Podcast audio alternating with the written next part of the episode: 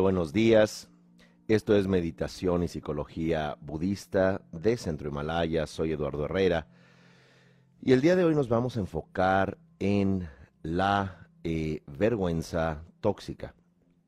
Y cuando hablamos de vergüenza, hay que distinguirlo de la culpa. Mientras que la culpa, en una definición eh, superficial, es sentirse mal por algo que hayamos hecho, por lo tanto pudiéramos decir, he actuado mal, soy una persona que eh, lleva la culpa de sus acciones, la vergüenza, por el contrario, tiene que ver con existir.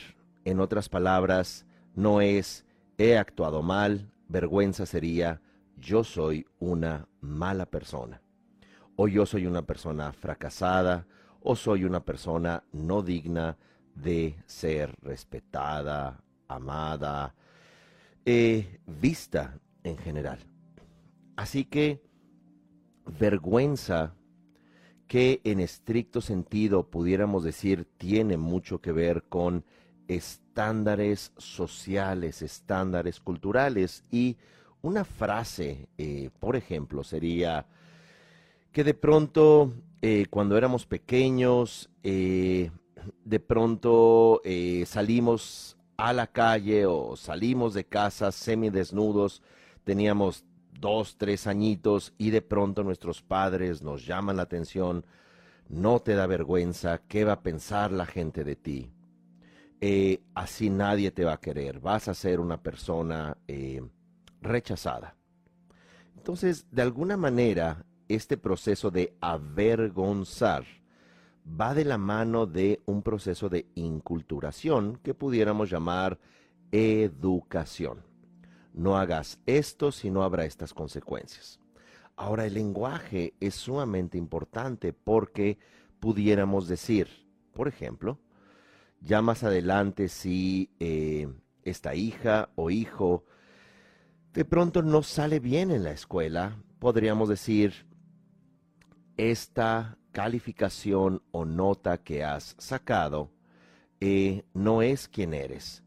Te pido que por favor eh, hagas las cosas mejor. A algo distinto, no sirves para nada, eres una persona vergonzante, no sé cómo eh, la gente te acepta, vas a ser infeliz e incluso puedes usar también formas de castigo y formas de juicio dentro de un proceso de avergonzar. El término en inglés es shaming avergonzar, eh, descargar eh, la vergüenza, que en estricto sentido cuando decimos eh, avergonzar a alguien, también es una forma de descargar nuestro dolor. Ejemplo, miremos los procesos políticos de todo el mundo. Ya no hay diálogo, no hay propuestas, fundamentalmente es avergonzar al otro, esta es una mala persona, mira cómo eh, eh, salen estos videos, mire usted estas fotografías, mire esto, es usted una persona eh, completamente deleznable, completamente impresentable. Dicho todo esto, la vergüenza es algo que, como en esta introducción, hemos hablado que eh, en muchas ocasiones se suscita como resultado de la educación o inculturación. Sin embargo, también eh, hay algo que podemos llamar vergüenza primaria, que ese es un término que eh, está relacionado con un proceso de fragmentación en el pequeño, en la pequeña, desde donde eh, este pequeño que necesita ser mirado, eh, darle la eh, seguridad de pertenecer y de recibir el amor natural que nos da la vida, se le condiciona la seguridad se le condiciona la pertenencia y se le condiciona el amor. Como por ejemplo, cuando tú no haces lo que yo quiero, puedo incluso lastimarte físicamente. O incluso eh, puedo em, dejarte sola o solo cuando salgamos de paseo con tus hermanos. Entonces tu seguridad se ve amenazada, luego tu pertenencia ya no te quiero, ya no eh, te voy ni siquiera a ver porque te has portado mal. Y luego tenemos también el condicionamiento del amor. Así que algo que debería de ser fundamentalmente algo que recibamos en la psique como humanos, como hija, hijo, yo no voy a eh, poner en riesgo tu integridad. Hija o hijo, tú eres justamente mi amor o mi hija o hijo. No importa si sacas malas notas, vamos a trabajar en por qué sacaste esas notas o por qué em, te comiste esa galleta antes de comer. Pero no es, ya no eres mi hija, ¿cómo te atreves? ¿Cómo lo pudiste haber hecho? Y finalmente ese condicionamiento de amor. Cuando surge ese condicionamiento es cuando entramos en la fragmentación. Les recomiendo ver el video que lleva por título Fragmentación en YouTube de Centro Himalaya o bien Spotify con base en esta escisión es cuando nos dividimos, nos fragmentamos y una parte es sí papá, sí mamá, quiero pertenecer. Así que no importa el costo de mi sentir, no importa el costo de eh, mi dolor, no importa que no comprenda, voy a seguir estos estándares. ¿Cuál es el estándar? Yo no tengo una hija o hijo que saque malas notas. Yo tengo solo hijos e hijas que dicen por favor y que dicen gracias. Entonces, esta parte emocional, incluso de exploración psíquica, exploración límbica, en términos de una niña o un niño explorando emociones y también probando límites, que es algo perfectamente natural, es recibida con eh, una implacable violencia y un implacable eh, castigo. Y no necesariamente hoy en día, siglo XXI, es que eh, se les golpee tanto a los hijos, pero sí está el tiempo fuera, no quiero hablar contigo. O bien, no voy a hablarte. O bien, comenzamos con el proceso de avergonzar diciendo, eres una mala persona, nadie te quiere, mira cómo todas las personas en el restaurante te ven, nadie te quiere. Es más, ahora va a venir ese extraño y te va a llevar porque porque yo ya no te reconozco, yo ya no te protejo porque no te amo. Y si bien estoy dando ejemplos muy superficiales, porque ciertamente hay eh, fuertes eventos de fragmentación en los pequeños, como también ya hemos trabajado en las entregas de eh, codependencia y también les recomiendo ver la entrega que lleva por título Culpa. Allí vemos también o reflexionamos sobre casos de violencia física, violencia sexual, eh, alcoholismo, adicción, donde ya en este contexto los pequeños eh, siguen con esta profunda necesidad psíquica, repito, de seguridad, pertenencia y amor. Y ahora entramos ya en una complejización de la vergüenza. La vergüenza como eh, dolor en la estructura psíquica individual y como dolor en la estructura eh, inconsciente familiar. Eh, que cuando se trae vergüenza a nivel familiar y cómo definimos, eh, vuelvo a repetir, vergüenza a diferencia de culpa. Vergüenza, eh, perdón, culpa es yo he actuado mal y tengo culpa. Vergüenza es, yo soy mala persona, yo no soy suficiente, por tanto, me avergüenzo. Me avergüenzo de mí mismo. Y esto es sumamente importante porque una persona con una estructura eh, de vergüenza básicamente lleva el mantra.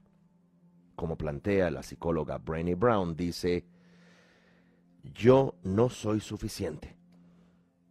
Vergüenza con este mantra es, yo no soy suficiente. Y el segundo es, ¿quién tú crees que eres? Ejemplo, yo no soy suficiente para ser una persona respetada. Yo no soy suficiente para aspirar a un mejor empleo, a una mejor relación. Mejor me quedo en esta relación que al menos no me pegan todos los días. O al menos la infidelidad no es con compromiso con esa otra persona. Al menos regresa. yo no soy suficiente. Por eso incluso merezco que mis hijas o hijos me maltraten y me hablen mal. Yo no soy suficiente, por eso prefiero mirar televisión y deprimirme que hacer todos estos proyectos como tomar un curso de pintura o eh, hacer un poco más de ejercicio o eh, incluso aprender otro idioma no porque necesariamente tenga que volverme traductora de las Naciones Unidas, sino porque quiero aprender algo nuevo, porque descubro algo nuevo en mí. Pero tú lo tienes vedado. ¿Por qué? Porque no soy suficiente. El segundo aspecto es, ¿quién crees tú que eres? ¿Cómo te atreves a incluso cuestionar cuando te están dando 5% de amor. Mira que hay gente que no tiene amor, así que 5% es suficiente. ¿Quién crees tú que eres para exigir que se te dé un lugar? O pedir que no se burlen de ti, porque pues al final del día se le está pasando bien la gente cuando vez tras vez están faltándote el respeto. O aquel proyecto de eh, terminar tu carrera, o aquel proyecto de hacer un viaje sola o solo, o de escribir o publicar tu poemario, o eh, mostrar, mostrar a alguien algo que pintaste, ¿quién crees tú que eres?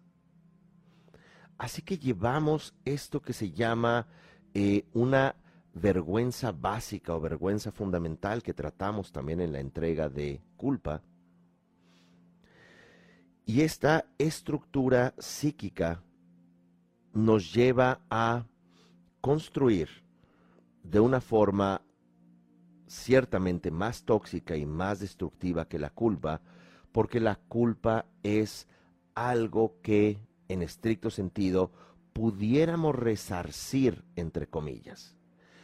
Eh, desde una perspectiva sana, la culpa pudiéramos ir a disculparnos con aquella u eh, aquella persona o aquel grupo. Pudiéramos en términos de culpa, de de pronto, como hablamos, esta culpa religiosa, eh, volverte una persona sumamente ortodoxa. Entonces te mantienes en los estándares de eh, las prácticas, de los rituales diarios. Entonces, en cierto sentido, la culpa es, no menciono que es algo sano, pero posiblemente es mitigable, es aplacable. Pero cuando cargamos esta vergüenza tóxica, es como estar destruido por dentro. Es como si fuéramos nosotros un recipiente que guarda una bebida. Esta bebida o este líquido es el líquido de la vida, pero estamos tan quebrados por dentro que, que hay pedazos de vidrio dentro que hay esquirlas de vidrio, sin embargo no se ven en este líquido vital. Y constantemente nosotros bebemos esta, eh, este líquido vital y constantemente vivimos lastimados y vivimos lastimándonos como resultado de este resquebrajamiento, incluso pudiéramos compararlo con este envenenamiento propio. ¿Por qué? Porque en ocasiones cuando eh, surgen oportunidades positivas, mire usted, le vamos a dar una promoción de su trabajo, le vamos a ascender en el eh, cargo o el puesto y además va usted a ganar más. Muchas gracias, no creo que lo merezca. O de pronto se acerca una persona que eh, te ofrece su amistad o te, te ofrece eh, amor, ¿verdad? Que tan necesitada o necesitado puedan estar. No lo creo merecer, es más, yo creo que eso es falso, porque lo verdadero es lo quebrado que estoy por dentro. Es este líquido de vida este oxígeno que respiro, que ya se encuentra con esquirlas, ya se encuentra con pedazos de vidrio que me lastiman. Dicho todo esto, esta vergüenza primaria que se convierte en una vergüenza tóxica, todo esto lo vamos a eh, profundizar en nuestro seminario taller de sanar la codependencia, que es del 11 al 13 de septiembre, ciertamente va a ser en línea, lo pueden tomar en vivo en línea o si es después de la fecha, ustedes pueden tomar perfectamente este seminario de más de 14 horas, lo pueden tomar también en eh, forma diferida. Y es allí donde también profundizamos con ejercicios, eh, con escritura, con meditación, con más reflexiones, todos estos elementos de cómo la vergüenza primaria o esencial que eh, hemos mencionado en entregas anteriores, incluso se vuelve esta vergüenza tóxica que se fragmenta, que se rompe o quiebra dentro de nosotros y ciertamente nuestro oxígeno o bien nuestro líquido vital, no es una metáfora, ¿verdad? En este recipiente de existir que somos está quebrado, se está lastimando con tan solo respirar. De tal manera que estos dos mantras, uno, no soy suficiente, por lo tanto, todo lo que venga y todo lo que me suceda, si es agradable, no lo merezco. Si es desagradable, lo merezco. Esto es mirando en el presente y mirando hacia el pasado. Esto es, mirar hacia el pasado es, aquel maltrato y abuso incluso es eh, algo que merezco porque yo soy impresentable, yo no soy una buena persona. Y aquello que pueda ocurrirme en el presente lo aceptamos por lo general lo negativo.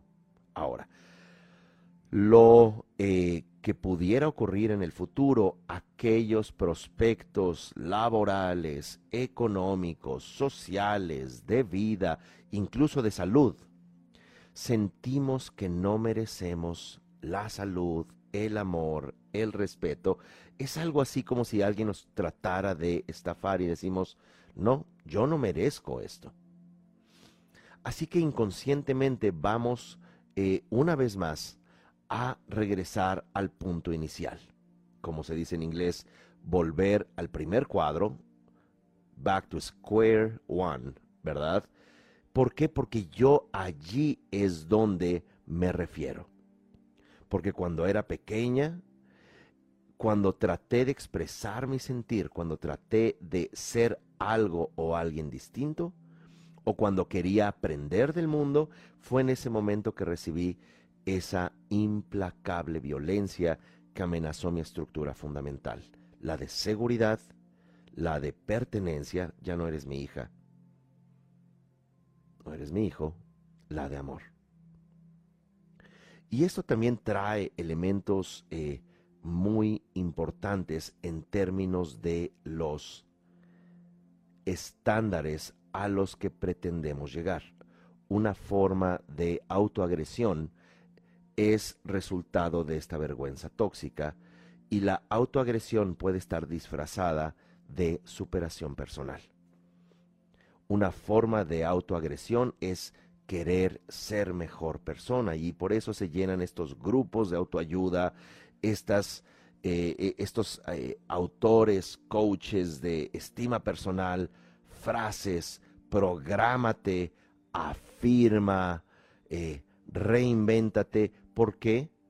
Porque decimos, yo no valgo la pena, así que siempre tengo que ser mejor, siempre tengo que ser mejor persona. Y la vergüenza tóxica es la que también genera a este profundo narcisismo social en el cual estamos. Y parte de la evidencia de ese narcisismo social es la exteriorización del ser humano, como plantea Jung Chul Han. Este, esta simulación de ser perfecto, esta simulación de no me mires a mí, mira mi cuerpo, esta simulación de no me mires a mí, mira mi ashram, mira mi guru, mira mi nombre exótico en sánscrito, tibetano, eh, eh, náhuatl, eh, inca o como fuere.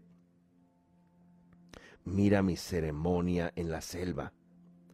Mira mi danza especial. No estoy diciendo que lo espiritual sea algo en estricto sentido pernicioso o dañino, pero es las razones por lo cual lo hacemos de tal manera que en ocasiones, como argumentamos la entrega pasada, podemos perfectamente buscar al cónyuge o a la pareja torturadora que nos niegue,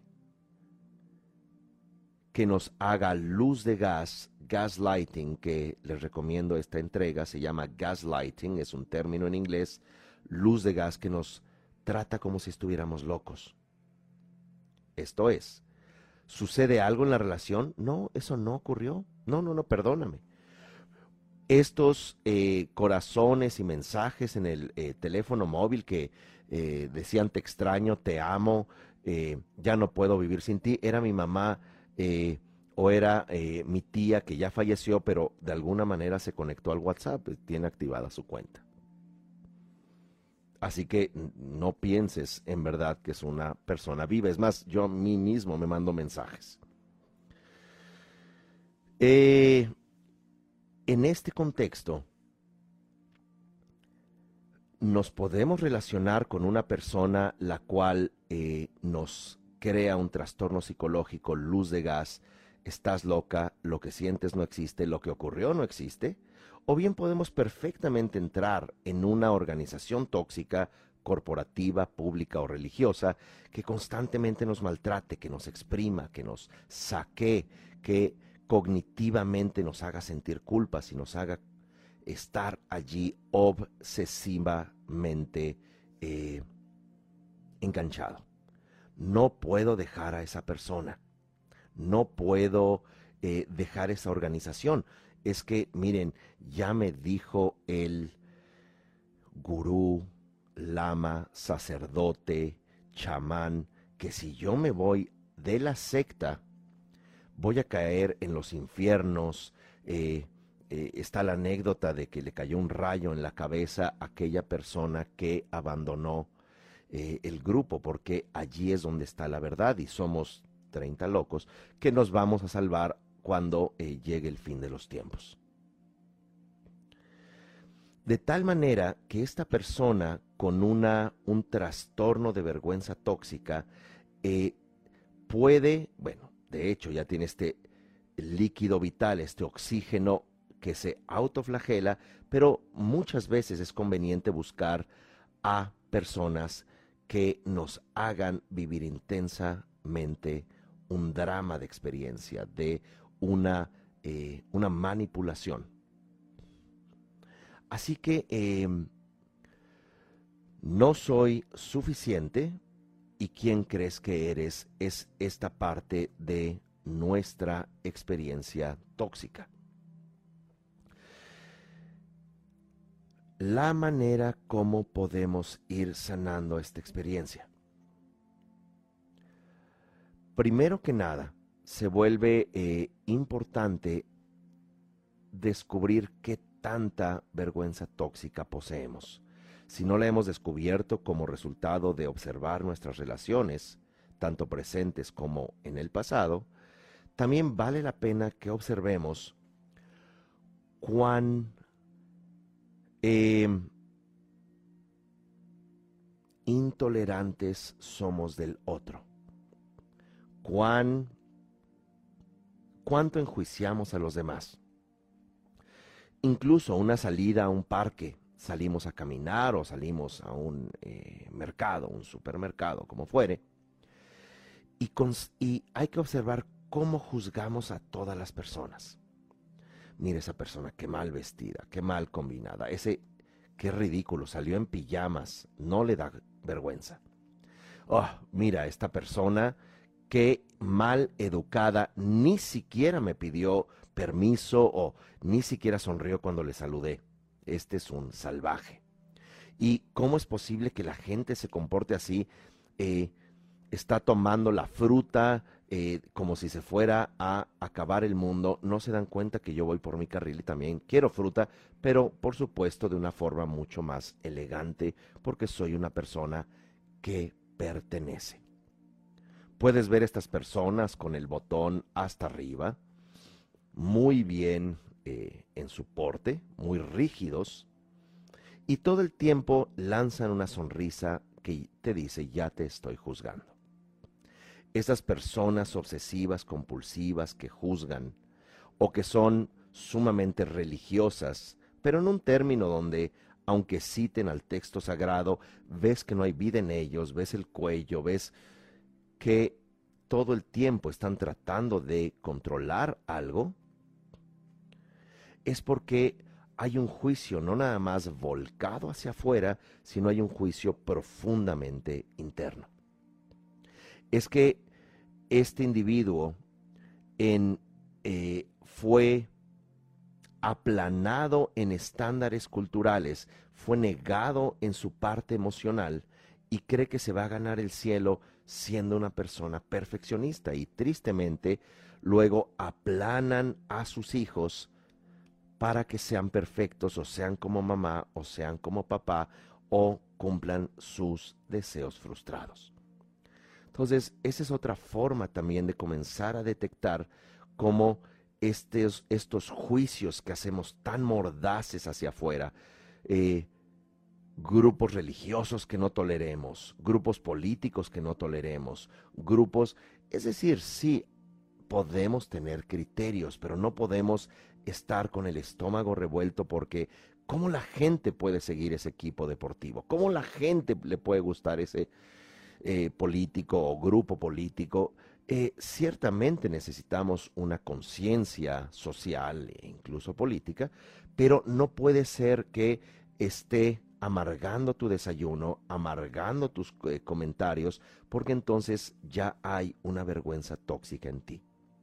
Cuando apenas te encuentras con grupos sociales y empiezas a tratar de buscar y polarizar qué opinas de esto, qué opinas de lo otro, ¿por qué? Porque allí denota una herida profunda desde donde tú ansías inconscientemente eh, estar seguro tener seguridad y ganarte el amor, porque en algún momento pudieron haber estado padres o la presencia adulta de crianza sin tiempo o adictos o eh, sufriendo ellos mismos y esta fue una eh, respuesta eh, adaptativa. De tal manera que en esta vergüenza tóxica podríamos incluso hablar, por ejemplo, de estándares religiosos. Una familia perfecta, una familia religiosa, una familia ejemplar, socialmente aceptada.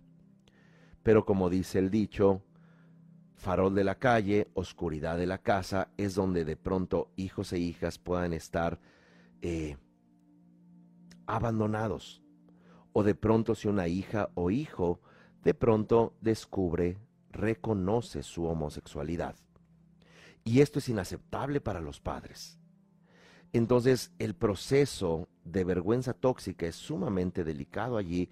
¿Por qué? Porque empieza a fragmentar esta persona sus preferencias y una buena familia religiosa es heterosexual es correcta, además que el texto dice que se van a ir a los eh, infiernos y habrá, eh, qué sé yo, el juicio más implacable o como quiera que fuere, es allí desde donde pudiéramos tornar, como eh, sucede, hay un estudio sobre eh, grupos homosexuales de varones de eh, alrededor de 40, 50 años, donde el índice de suicidio, el índice de adicción es muy alto, porque por un estigma, a pesar de lo aceptado que pudiera estar ya a nivel social eh, en muchos países, esto sigue cargando un estigma de vergüenza tóxica, que, vuelvo a repetir, son los estándares externalizados, inculturados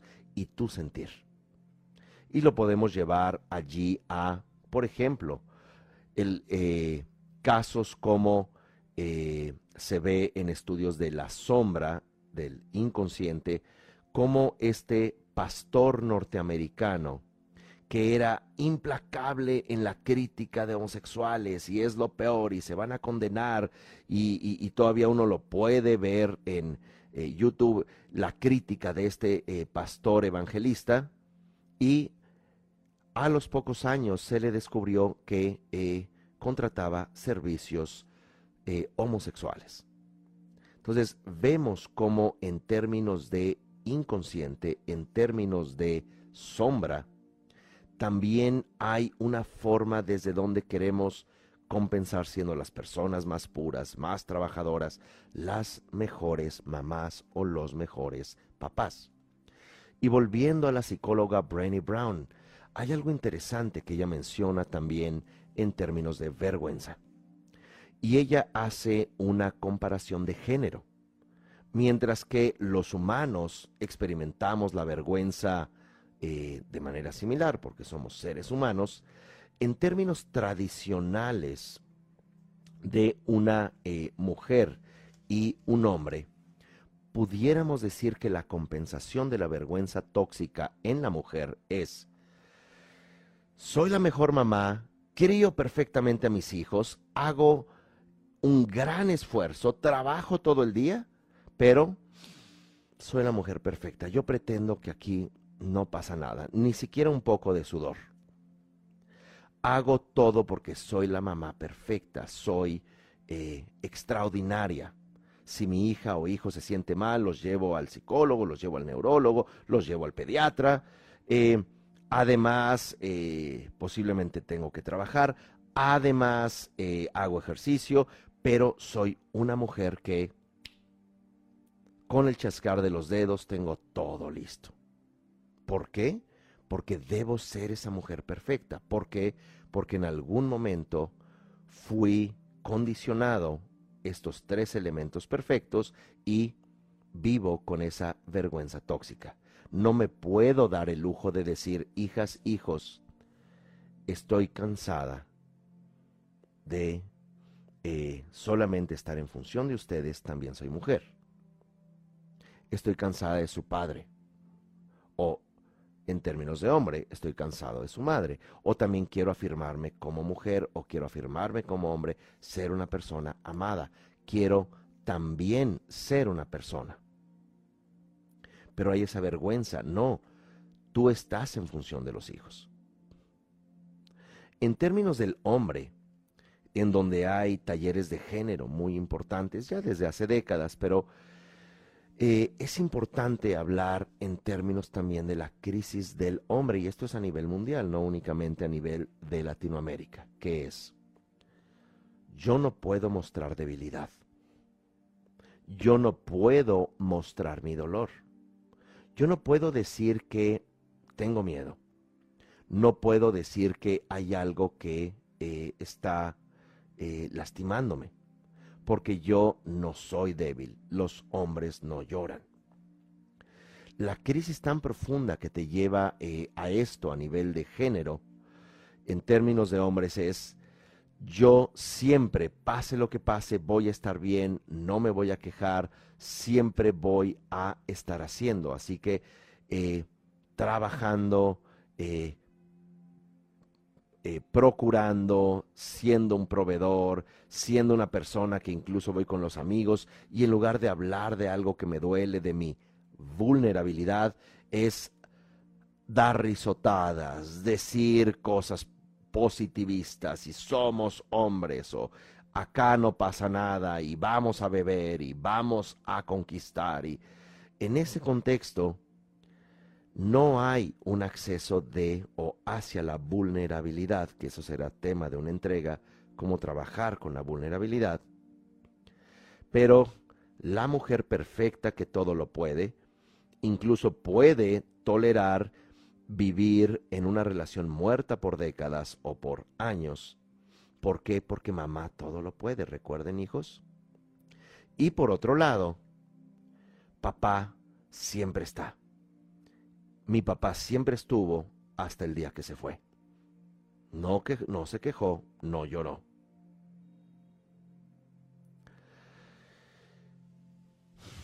Así que vamos a eh, trabajar con una eh, propuesta de reflexión.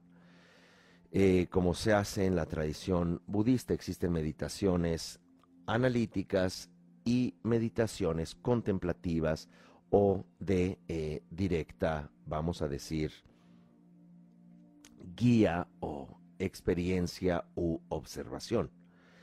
Pero eh, las meditaciones analíticas que ya hemos eh, practicado algunas, como por ejemplo en la entrega un día después del significado de tu existir, es un título un poco largo, eh, la portada de esa entrega es eh, en una fosa de enterramiento, donde em, reflexionamos sobre el significado de tu existencia y cuán importante te sientes cargando al mundo y a tu dolor, siendo que a quien debes de cuidar, a quien debes de procurar, es al amor de tu vida que eres tú. Un día después del significado de tu existir. Les recomiendo esa entrega. Em, acá en esta meditación eh, o ejercicio analítico, aunque ciertamente vamos a eh, cerrar los ojos y meditar, lleva tres elementos. Eh, un acrónimo, como me gusta en ocasiones recordar ciertos puntos eh, este acrónimo que usa la primera sílaba es SECARE y tiene que ver con posiblemente las lágrimas. Secaré las lágrimas en términos de nuestra vergüenza tóxica.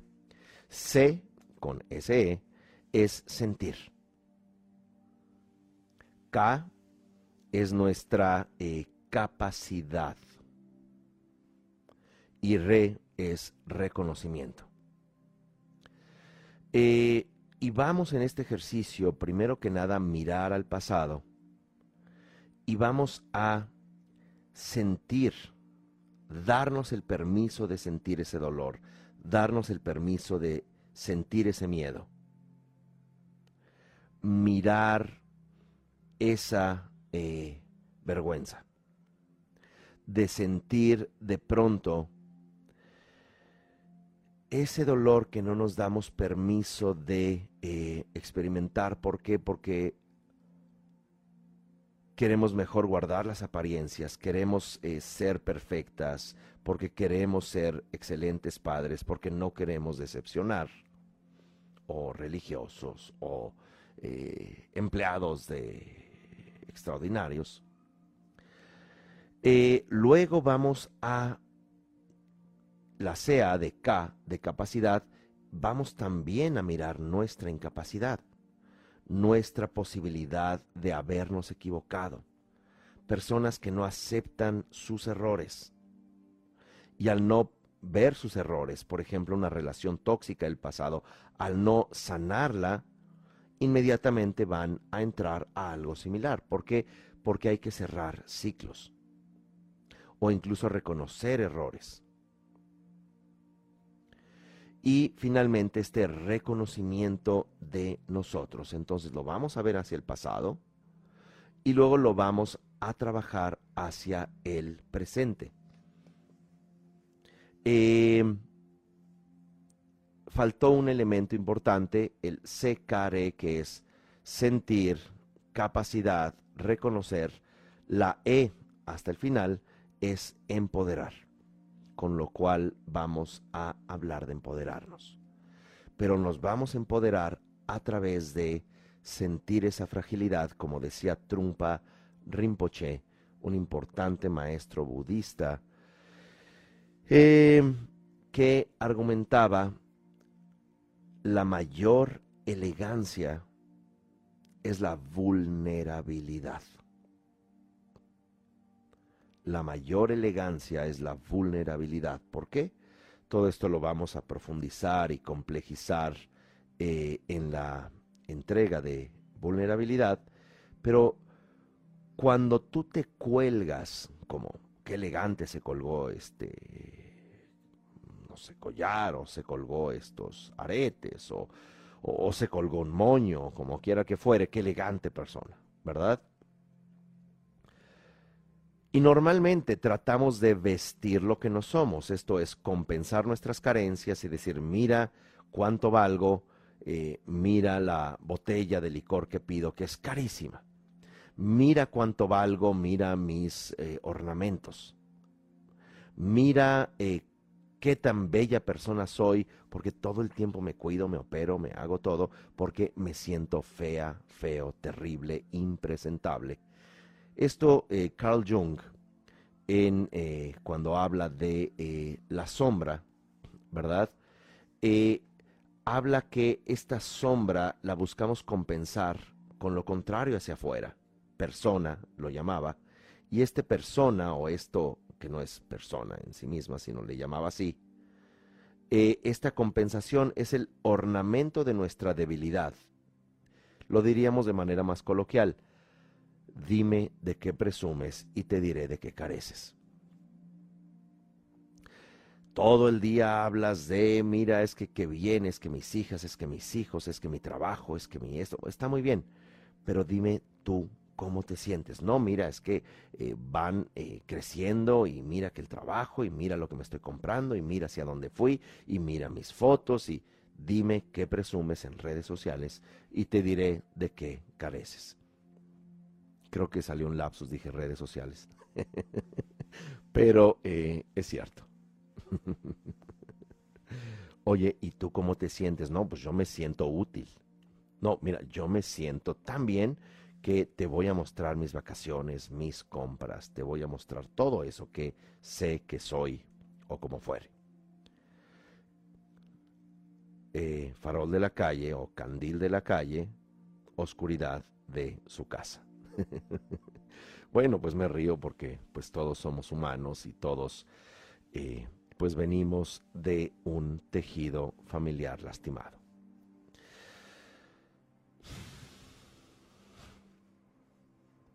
Vamos a cerrar los ojos.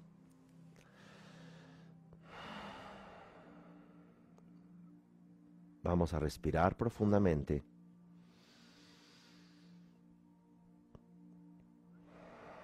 Soltamos el aire de manera natural.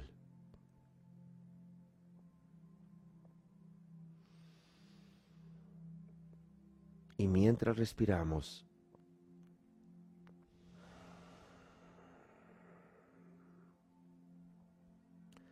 Vamos una vez más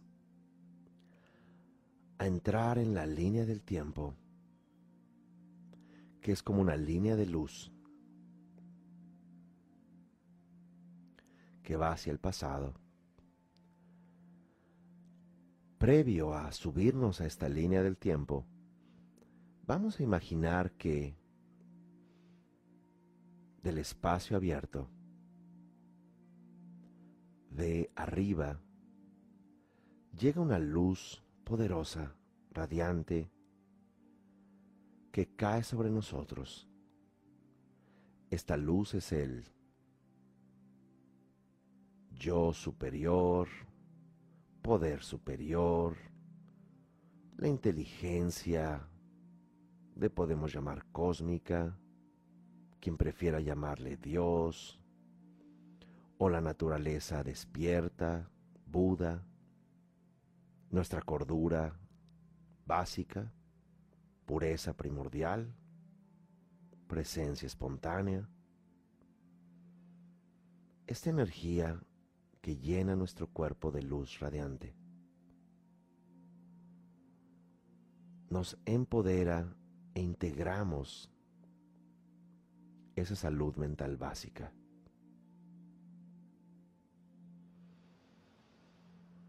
Respiramos varias veces sintiendo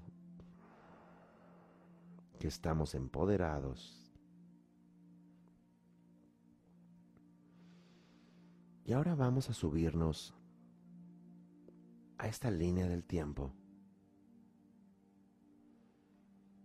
que nos va a llevar a un momento en nuestra infancia donde experimentamos esa vergüenza primaria que eventualmente se convirtió en una vergüenza tóxica, donde por conflictos directos o indirectos en casa, nos fragmentamos.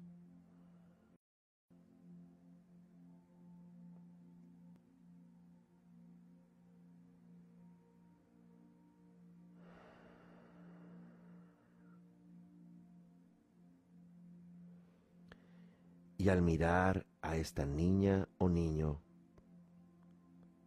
miramos en su rostro tensión, angustia, miedo o simplemente desconexión. Le miramos y decimos, como nos llamáramos o nos decían de pequeños, fulana, fulano, estoy contigo, soy yo como presencia adulta, soy yo como una persona capaz de procurarte esa pertenencia, esa seguridad y ese amor.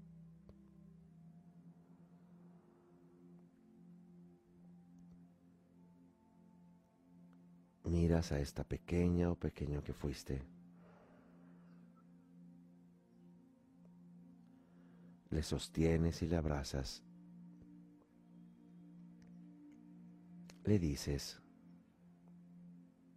a los ojos, eres suficiente,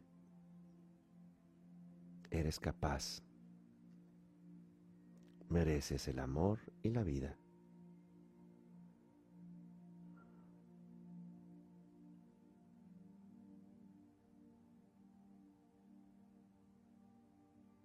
Como parte de este ejercicio, al dar esta seguridad y este amor, le prometes a esta niña o niño que fuiste siempre estar con él, con ella. Siempre procurarle lo que necesite de ese momento o de cualquier otro momento más atrás en el pasado o más adelante.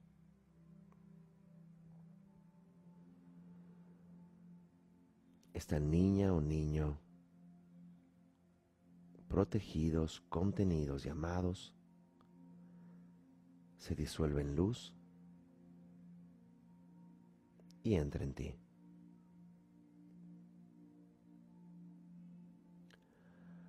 Ahora vas a regresar a un tiempo más reciente, ya con esta niña o niño integrado y empoderado vas a mirar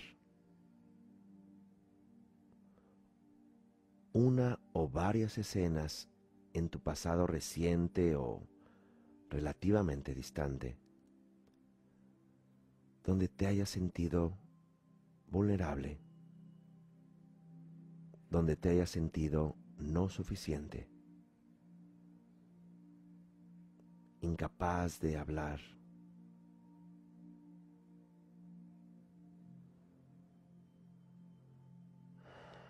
Y ahora solo eres testigo de ese yo incapaz de afirmarse, incluso de reclamar o de dejar una relación tóxica o de resarcir un daño que se te hizo.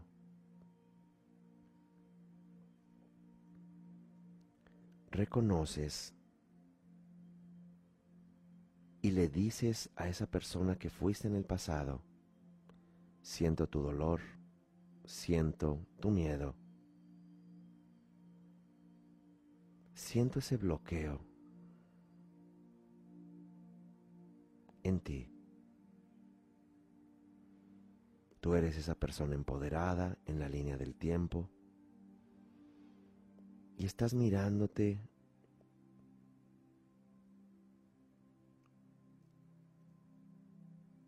y diciéndole a esa persona que fuiste que también eres parte de esa inestabilidad, de esa inseguridad.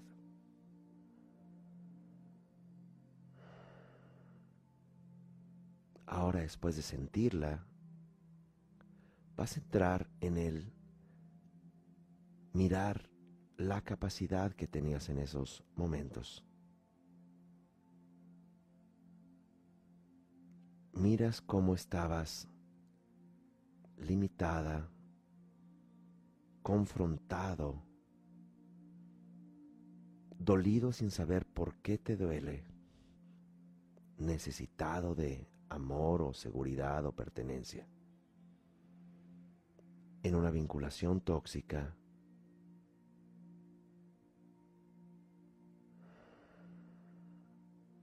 y le dices a esta persona que fuiste, también percibo esa falta de recursos internos, percibo tu vulnerabilidad.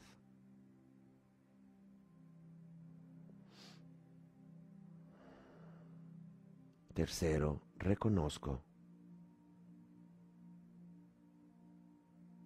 que también esa etapa que viviste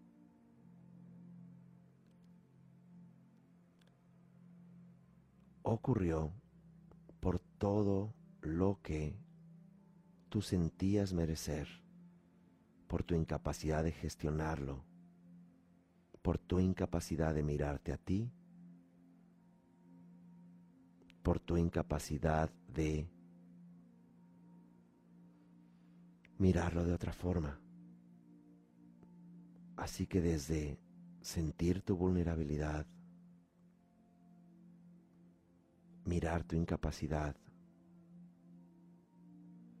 y reconocer que esa etapa viviste, te miro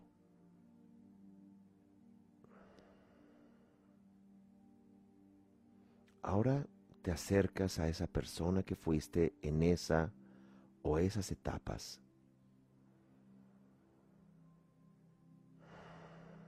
Le miras a los ojos y le dices, te acepto vulnerable, te acepto con esa incapacidad, te acepto con ese no saber.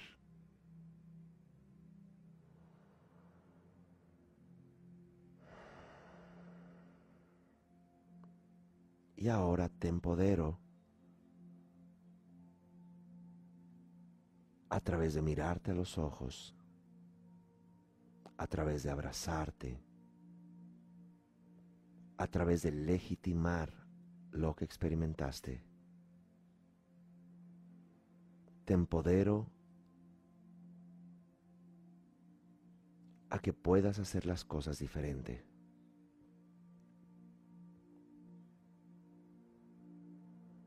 que puedas mirar ese estancamiento, ese dolor, ese no saber. Que siempre tengas también ese sentir porque es parte de ti. Pero de ese estancamiento, tú vas a sacar tu fuerza.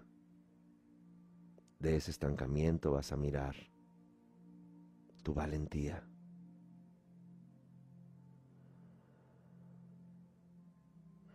Aceptándote. Mirando que esa debilidad no es tu bandera, pero son los recursos que tenías en ese momento que ahora vas a cambiar. Y puedes imaginar que de ti como persona empoderada diriges de todo tu cuerpo luces multicolor a esa persona que fuiste en ese momento e incluso en tu niñez. Irradias luz a todo ese proceso que eres y has sido.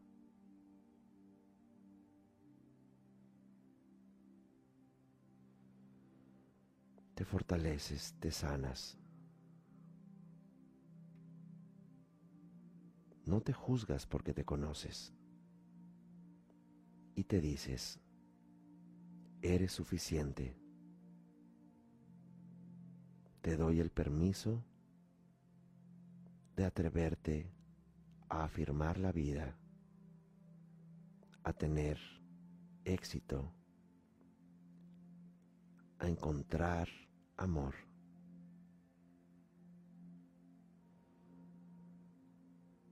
Así que esta persona a quien has empoderado, que fuiste, en tu proceso vulnerable, la abrazas y te despides.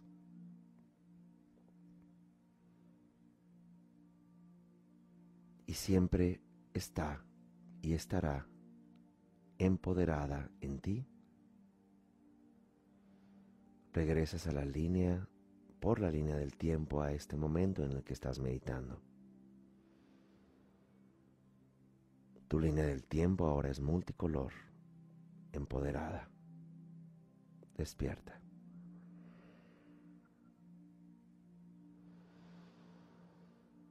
Respiras profundamente y al soltar el aire sientes todo tu cuerpo. Sientes esta energía de fuerza a partir de tu vulnerabilidad que has sanado.